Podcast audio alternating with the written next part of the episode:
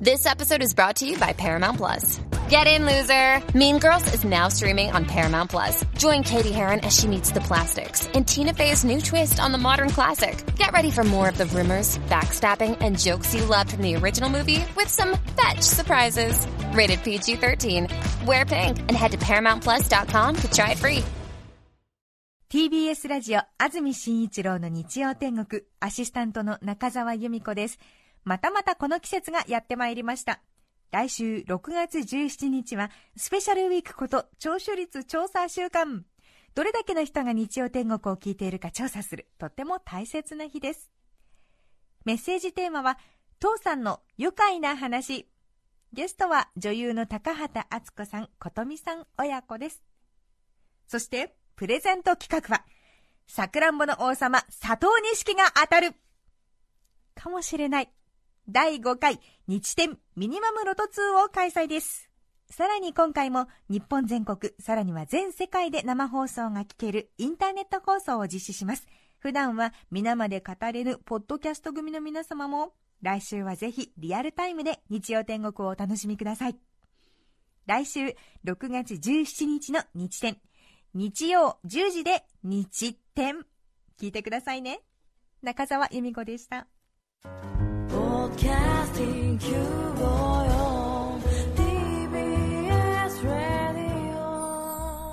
TBS ラジオポッドキャスティングをお聞きの皆さんこんにちは安住紳一郎の日曜天国アシスタントディレクターの刈谷陽子です日天のポッドキャスティング今日は250回目です。日曜朝10時からの本放送と合わせて、ぜひお楽しみください。6月10日放送分、安住紳一郎の日曜天国、メッセージコーナーをお聞きください。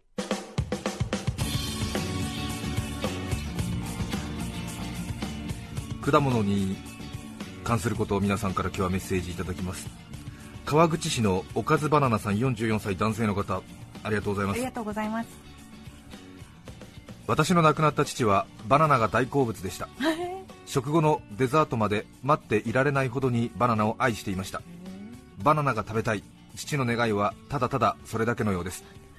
しかし食後のデザートだと主張する母に強く阻まれその夢は叶えられません。父は悩みました。どうすれば納得させることができるのか。デザートまで待つことなくバナナを食べる正当な理由が父には必要だったのです。父は悩みました、はい、そしてついにある一つの結論に達しますバナナをおかずにしてしまえばいいじゃない。かかくしてご飯にバナナを乗せてぐちゃぐちゃにかき混ぜる父のオリジナルメニューバナナ丼が誕生。この斬新なメニューには母もしぶしぶ納得。父は自画自賛。私はノーサンキュー。しかし一級さん張りのとんちには今も敬服しています。そのリスペクトを込めて私は自分のラジオネームをおかずバナナとしたのです。以上誰も興味がないだろう私おかずバナナのエピソードゼロでした。エピソードゼロ。そうだったんですね。すごく腑に落ちました、ねうん、おかずバナナさん。ちょっと面白い名前だなと思って聞いていらっしゃる方も多いかもしれませんが、そういうお父様とバナナとのエピソードが込められていたということなんですね。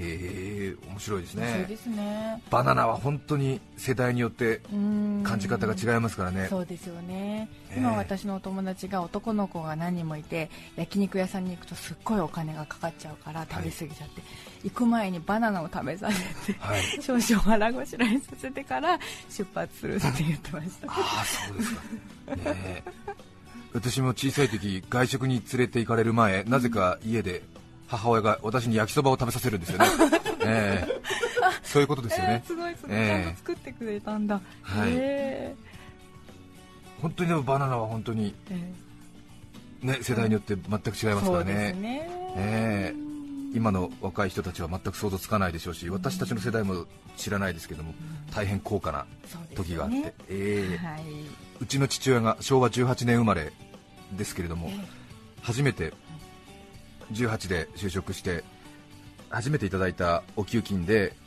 一番最初にバナナを買ったって言ってましたからね、えー、そしてお腹いっぱいバナナ食べたっていうのがよく自慢してましたけども、え。ー当時は1万円を出してもお釣りがないんで断られたんだよなんて言ってね、えー1万円を初めて持ったみたいですがその時に、えー愛知県岡崎市の白熊熊さん。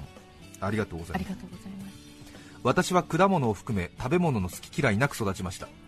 中学校3年生の頃いつものように母親が切ってくれたリンゴを食べていたら、はい。なんだか耳の中が痒くなってきました。初めての出来事に私リンゴで耳が痒くなる。面白いと思いそれから何度食べてもそうなるのでこれは他にはない個性だと高校に入学した時に書かされた自己紹介の紙にも私はリンゴを食べると耳が痒くなりますと 得意げに書いていました。しかし後からそれは果物アレルギーだと分かりました。あれから20年経った今ではリンゴはもちろん桃さくらんぼ梨ビワそのあたりも食べられなくなってしまいました。耳の中喉の奥がムズムズして大変です。はい。嫌いなわけじゃないのにな残念です。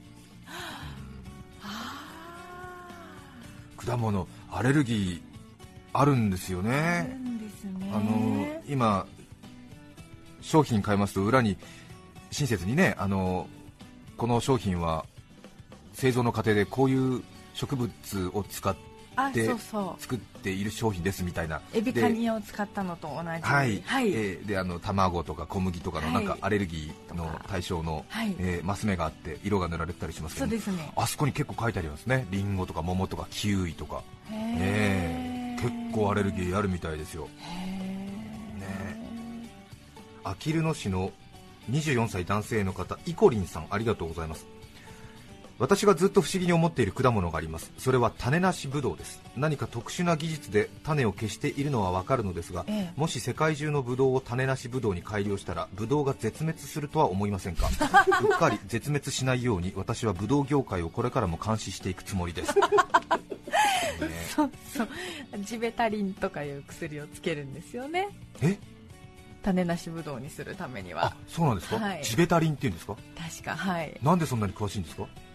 あいや私の祖父はぶどうを作っていました。あそうなんだ、はい。へえでジベタリンっていうのを小さい時から目にしていたんですか、あいやあの聞いただけですけど、はい。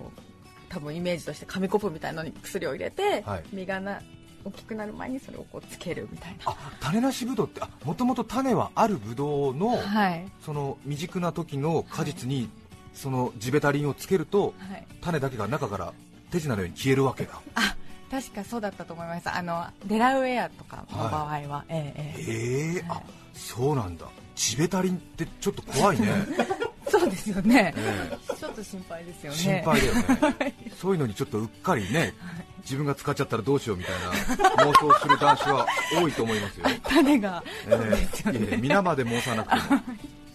さて先ほど中澤さんから種なしブドウの食物植物ホルモンになるのかな、ジベタリンというあのことでしたけどもた正しくはジベレリンだそうですね。すいません。ええいえいえ。いすいませんすいません。えいいですよ。ちょっとはいおじいちゃんの仕事よく分かってなかったです。いえいえいえいえいえあのそこまでねジベタリンで覚えてただけでもすごいと思いますよ。ジベ漬けっていうふうに聞いてました。このオッチーさんからもいただいていますが種なしブドウを作るための薬についてジベタリンではなく正しくはジベレリン、はい。私の実家は山梨で高校時代ジベ処理時期っていうらしいですね。あー。ジベ処理時期の土日は農家にアルバイトに出かけたものです。ジベ処理をした房とそうでない房を見分けられるようジベレリン液には食紅で色をつけるのでバイトの後は手は真っ赤っかになります。なかなか簡単には落ちないので学校にも赤い手で行きましたが他の子もほとんどがジベ漬けのバイトをしていたので特に問題はありませんでした。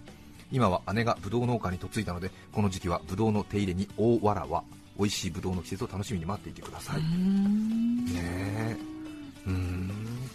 あ全く知りませんでした。ジベレリンね。日本人の発明だそうです。ああそうなんですね。この方は、えー種なしブドウを作るときに使う薬品はジベレリン。花をつけたときに受粉される前にジベレリンを溶かした水に花を浸すことで種を作らない。受精しない状態のまま果実を作らせるものです。ジベレリンは植物ホルモンですとへえいや知らなかった。すごいですね。へえ面白い。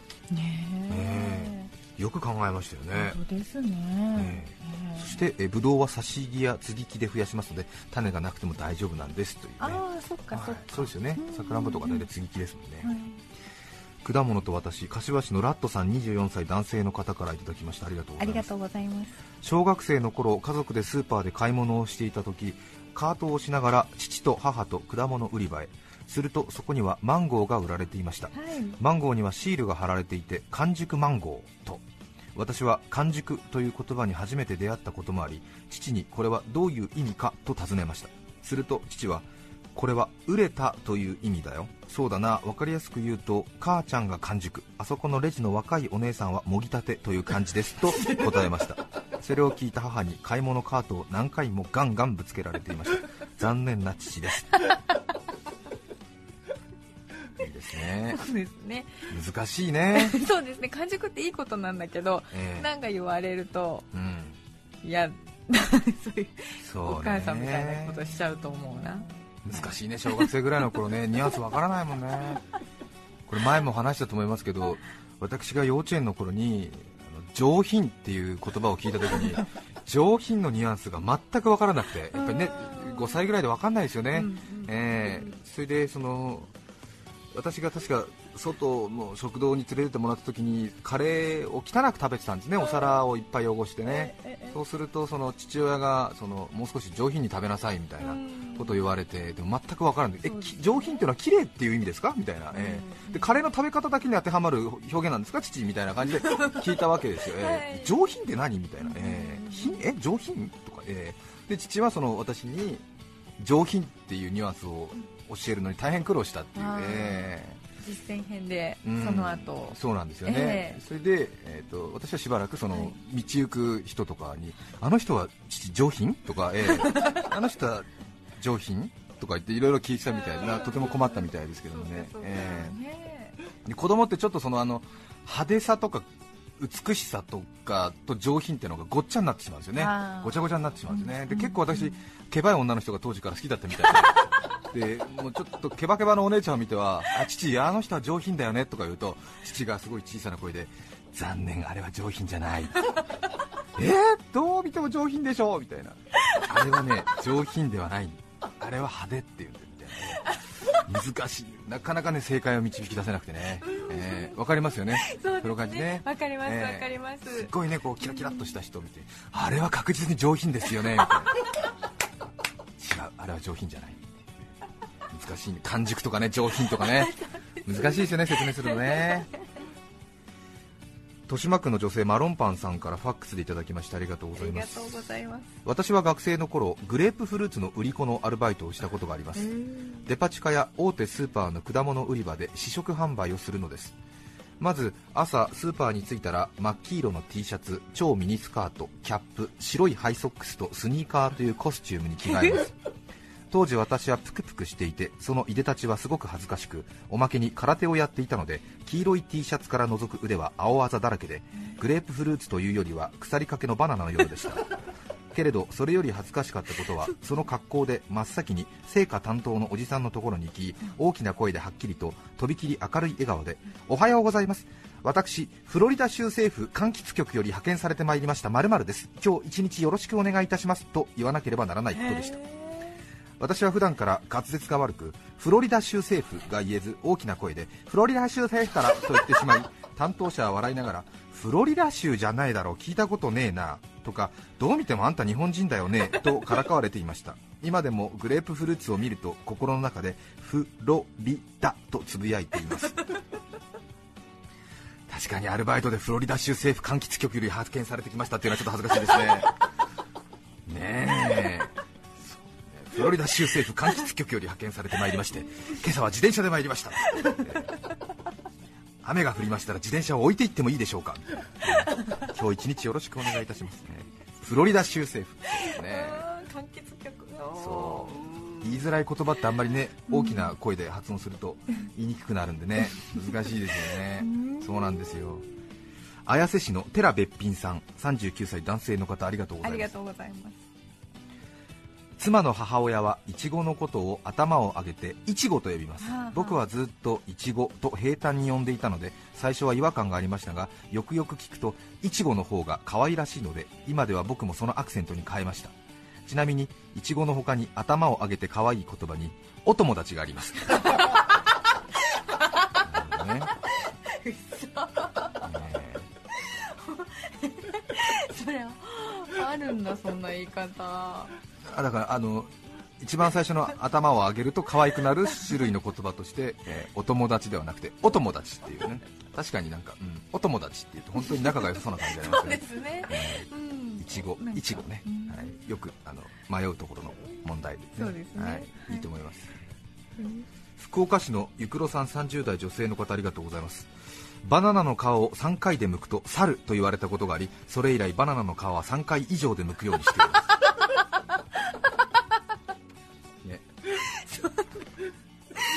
ちゃう時あるけど、ね。そうか。3回ね。気をつけよう。確かにね3回はいいんじゃないかな、2回とかはちょっとねなんか少しちょっと発達できなかったのかなみたいな印象になりますよね。負担切ってみたいな。そう確かに、うん、3, 回3回はいいんじゃないかなギリギリね、川崎市多摩区のリックさん女性の方です。ありがとうございます。ありがとうございます。小さい頃母親にお父さんとはどこで知り合ったの？と聞いたところ母親は買い物で八百屋に行ったらお父さんが働いていてそしたらバナナをおまけしてくれたのよ。と言いました。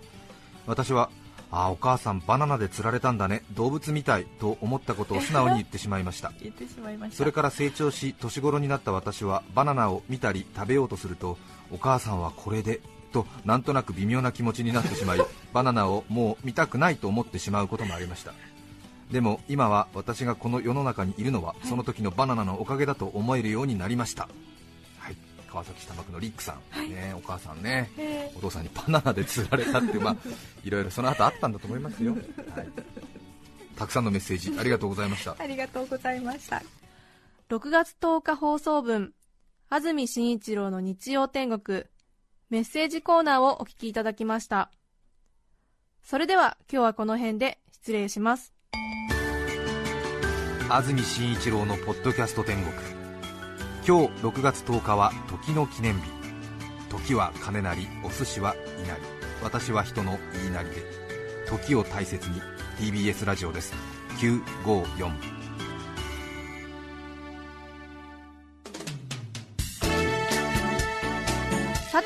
来週6月17日の安住紳一郎の日曜天国。メッセージテーマは「父さんの愉快な話」ゲストは女優高畑敦子さん琴美さん親子です。それでは来週も日曜朝10時 TBS ラジオ954でお会いしましょう。さようなら。安住紳一郎のポッドキャスト天国。これはあくまで試供品。皆まで語れぬポッドキャスト。ぜひ本放送を聞きなされ。TBS ラジオ954